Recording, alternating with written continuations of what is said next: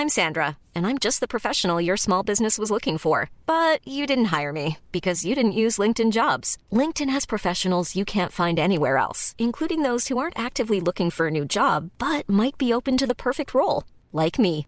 In a given month, over 70% of LinkedIn users don't visit other leading job sites. So if you're not looking on LinkedIn, you'll miss out on great candidates like Sandra. Start hiring professionals like a professional. Post your free job on linkedin.com/people today.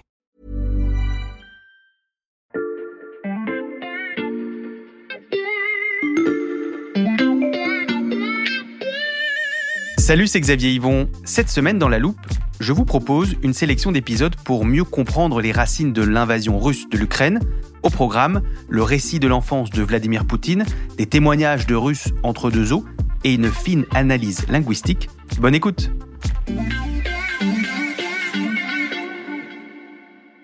Всім добрий вечір. Лідер фракції тут, голова офісу президента тут. vous avez peut-être reconnu la voix de Volodymyr Zelensky, le président ukrainien. Son parcours euh, est incroyable, vous l'avez probablement déjà lu et entendu un peu partout ces dernières semaines euh, comme moi. Et pourtant, Michel, tu m'as dit que tu pouvais nous apprendre quelque chose qu'on ignore encore à propos du chef de l'État ukrainien. Oui, parce que j'imagine que tu n'as pas forcément reconnu la langue qu'il a utilisée, mais c'est de l'ukrainien. Oui, alors euh, ça me semble pas très étonnant. Eh bien si, parce que euh, cette langue, il ne l'a apprise que très récemment, depuis 2019 seulement. Il a grandi dans une famille russophone. Pendant toute son enfance, toute sa vie d'adulte, il parlait russe, comme d'ailleurs une bonne partie des habitants de son pays. Alors ça, en effet, je ne savais pas. Ça peut d'ailleurs paraître euh, assez contre-intuitif parce qu'on sait que c'est un des arguments de guerre de Vladimir Poutine. Il prétend vouloir libérer la population russophone d'Ukraine et donc tu nous dis que le président qui se bat aujourd'hui pour la souveraineté de son pays est lui-même russophone de naissance. Oui, et je voulais te raconter ça pour que tu comprennes à quel point la langue est un enjeu politique très complexe, très subtil, et ça dure depuis des siècles et des siècles en Ukraine, et c'est encore plus vrai aujourd'hui. Bon, eh bien je pense qu'on peut considérer que tu as posé les enjeux de notre podcast du jour. J'étais tellement concentré sur cette anecdote méconnue que j'en ai oublié de te présenter à nos auditeurs Michel Feltin-Palas, auteur de l'infolettre de l'Express sur le bout des langues. Salut Michel. Salut Xavier. Tu viens souvent nous parler des subtilités de la langue française et et de ses évolutions dans la loupe, mais avec l'actualité, tu t'es penché sur euh, des langages un peu plus lointains.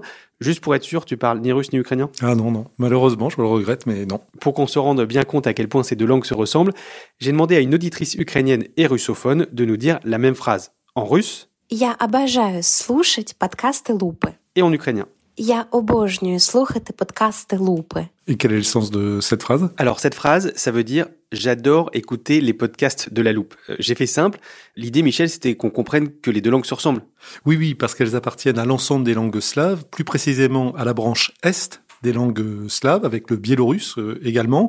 Il y a aussi une branche euh, ouest où on trouve le polonais et le tchèque, et une branche sud, le bulgare, euh, le serbo-croate et les autres. Tous ont une base commune qui s'appelait le slavon, un peu comme les langues latines avaient pour ancêtre le latin, et aujourd'hui c'est devenu l'italien, le français, l'espagnol, etc. Ce sont donc des langues qui ont de même origine, mais leurs statuts ont été très différents au cours de l'histoire. Et pourquoi ça?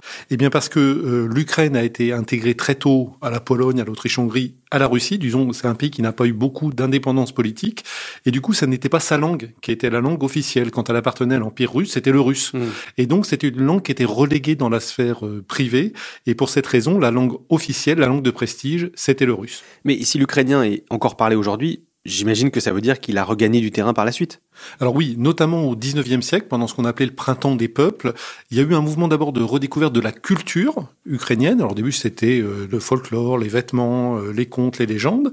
Et puis dans un deuxième temps, il y a des intellectuels qui ont commencé à définir ce qui forgeait l'identité ukrainienne.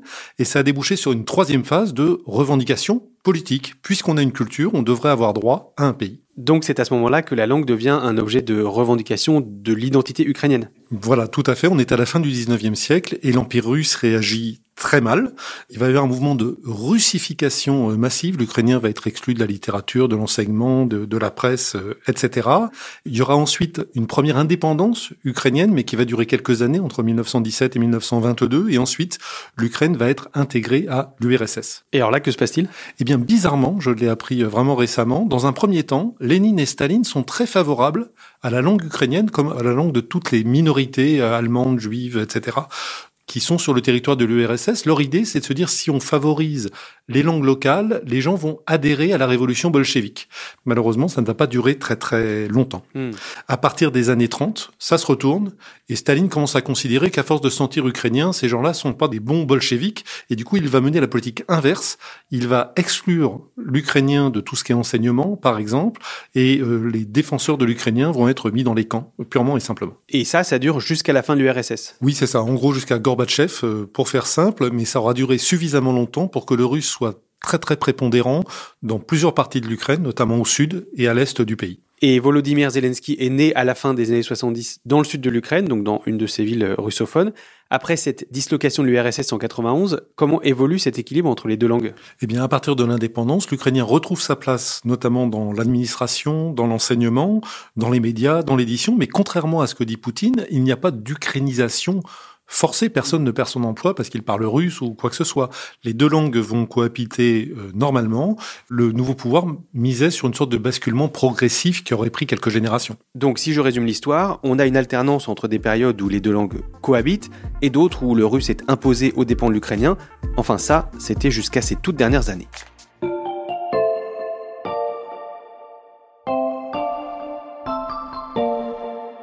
Alors cette fois, c'est moi qui vais t'apprendre quelque chose, Michel. J'ai demandé à notre auditrice polyglotte de nous dire le mot fraise en ukrainien. Et ensuite de nous désigner un pain traditionnel en russe. Полуница. je dirais que ça se ressemble beaucoup, non Il y a peut-être une petite différence sur les voyelles, mais... Exactement, on a dit que ces deux langues se ressemblaient. En fait, ce mot, c'est une technique employée par les combattants ukrainiens pour euh, démasquer d'éventuels espions russes, euh, notamment au checkpoint, enfin au point de contrôle. Ils leur demandent de prononcer ce mot, et si ça sonne comme le pain, ce sont des Russes, et si c'est comme une fraise, ce sont des, Ukrainiens. Alors ça, je ne savais pas du tout, mais ça me rappelle une histoire euh, relativement célèbre qu'on trouve dans la Bible, où il y a une tribu qui utilisait le mot chibolette, je ne sais pas si je le prononce bien, il demandait aux gens qui arrivaient de dire chibolette, et si les gens le prononçaient bien, ils passaient, c'était, ils étaient membres de la tribu, et s'ils se trompaient, c'était des ennemis, et ils étaient égorgés, et c'est une technique qui a été utilisée à plusieurs reprises euh, dans l'histoire. Bon, j'espère que tu l'as bien prononcé, Michel. Je suis pas sûr. je voulais qu'on parle de cette technique, parce qu'elle est basée sur un, un postulat de base, tous les Ukrainiens, même les russophones, sont capables de dire le mot fraise et pas le mot pain. Autrement dit, tous les Ukrainiens savent prononcer à l'ukrainienne. Oui, en fait, ce qu'il faut comprendre, c'est que en Ukraine, la langue officielle est l'ukrainien, mais tout le monde est bilingue. Euh, en réalité, simplement, selon les régions, c'est plutôt une langue ou plutôt une autre qui est utilisée. Au sud et à l'est, c'est plutôt le russe. Au nord et à l'ouest, c'est plutôt l'ukrainien. Et la partie de la population qui parle russe au quotidien, Michel, est-ce qu'elle est aussi favorable à un rapprochement avec la Russie, comme l'estime Vladimir Poutine? Eh bien, pas du tout. D'après la linguiste ukrainienne que j'ai interrogée, si tu veux, l'Ukraine a réussi à forger une identité nationale qui dépasse la question des langues. On peut tout à fait parler russe et être favorable à l'indépendance de l'Ukraine, être un patriote euh, ukrainien. On pourrait prendre l'exemple de la Suisse, si tu veux, où il y a plusieurs langues. À Genève, tu parles français, à Berne, tu parles suisse alémanique, et pourtant tu es suisse. Voilà. On peut séparer les choses, parler une langue et être un bon patriote. Ce qu'il se passe, c'est que Poutine est en train d'aboutir au résultat inverse de ce qu'il espérait, à force de manipuler la question linguistique, de dire j'interviens pour sauver les russophones, il y a des russophones qui se mettent à parler ukrainien. Et ça, ça ne date pas que depuis le début de la guerre. Hein. Ça remonte à 2014, l'annexion de la, de la Crimée. Les Ukrainiens, depuis, ne voient plus les Russes comme un cousin fraternel, un peu comme nous et les Italiens. Là, ce sont devenus des ennemis, euh, d'une certaine manière, et la langue est devenue forcément un enjeu. il y a eu une loi qui a été votée même il y a trois ans de cela, on était en 2019, qui a donné priorité à l'ukrainien dans les médias, dans les services publics. Par exemple, tu pouvais te rendre avant la guerre dans un centre des impôts et parler ukrainien et exiger qu'on te réponde en ukrainien tout en sachant qu'un russe pouvait aussi exiger qu'on lui parle russe. Hein, mais ça a forcément tendu les choses. Et c'est donc pour ça que le, le président Volodymyr Zelensky ne s'exprime plus qu'en ukrainien, parce que la langue est devenue euh, un symbole de l'unité du pays. Bien sûr, bien sûr. Il a prononcé un discours en russe, mais c'était à l'intention de la population euh, russe. Mais sinon, il parle ukrainien. Il faut bien voir qu'une langue, ça revêt toujours deux dimensions. Une dimension intime, c'est ma langue. On parle de langue maternelle, c'est la langue de la mère, donc c'est très précieux, c'est quelque chose qui nous appartient à nous. Mais ça a aussi une dimension sociale, évidemment, puisque d'une part, je parle avec les autres, et ça permet aussi à un groupe de se définir comme un groupe. Pour les Ukrainiens, le choix de la langue face à la menace russe est donc évident, mais vous allez l'entendre, pour les Occidentaux, il l'est beaucoup moins.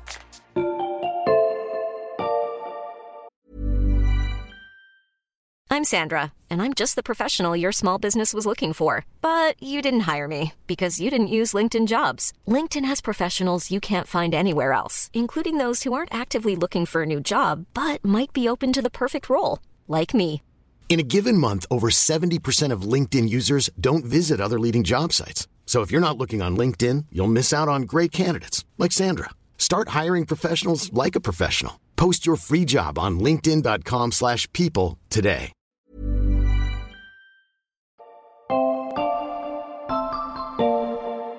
Xavier, j'ai une question pour toi. J'imagine que dans la loupe, vous avez parlé de la capitale ukrainienne. Oui, Et comment est-ce que vous l'avez appelée? Kiev, mais ça je sais que c'est la prononciation russe. Exactement. Alors, ne t'inquiète pas, vous n'êtes pas les seuls. hein. Euh, En France, on continue à dire Kiev et non pas Kiev, comme le font les Ukrainiens. Un dernier point sur la situation à Kiev. La ville de Kiev est assez calme. On vit dans une ville et un quartier fantôme ici à, à Kiev. Kiev résiste au déploiement de l'armée russe. Autour de Kiev, les barrages sont partout. Une banlieue de Kiev bombardée. Kiev, si tu veux, ça résulte du statut colonial de l'ancienne euh, Ukraine. Tant qu'elle appartenait à l'Empire russe, tant qu'elle appartenait à l'URSS, c'était le russe la langue officielle. Et donc, ce sont les Russes qui ont dénommé cette capitale à la russe, si je puis dire, et non pas à l'ukrainienne. C'est aussi pour ça, parce que ça a duré des siècles et des siècles, qu'en France, bon, on a pris l'habitude, cette ville s'appelait Kiev, selon les Russes, donc on a dit Kiev, on trouve ça dans, dans Balzac et ailleurs, et donc c'est devenu l'usage en France. Mais on peut remarquer, Michel, que les médias français utilisent pour des villes moins connues en Ukraine euh, la forme ukrainienne. Je pense euh, à Lviv ou à Kharkiv.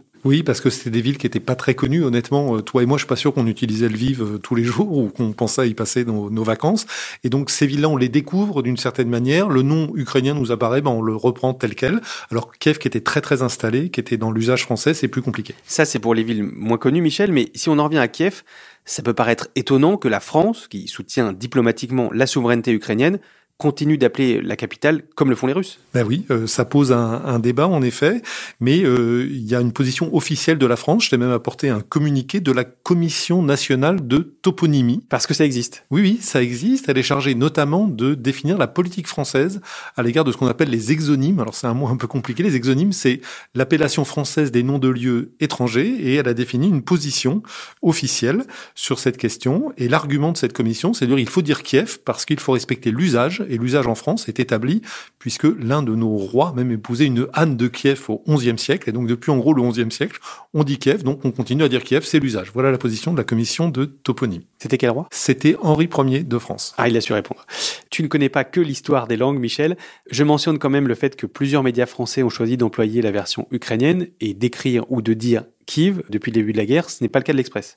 Non, pour l'instant, l'Express a, a décidé de rester fidèle à, à l'usage bien établi en France. Ce choix de prononcer euh, le nom de Kiev ou Kiev à l'ukrainienne ou à la russe semble beaucoup plus simple dans les pays anglo-saxons. Let's go back now to Kiev. What is everyday life like in Kiev at the moment? The main downtown area of Kiev is practically deserted. Street fighting is now happening in Kiev. The battle for Kiev is raging on as we speak. Oui, eux, ils c'est Kiev, que ce soit sur CNN, dans le New York Times ou dans tous les médias euh, anglo-saxons.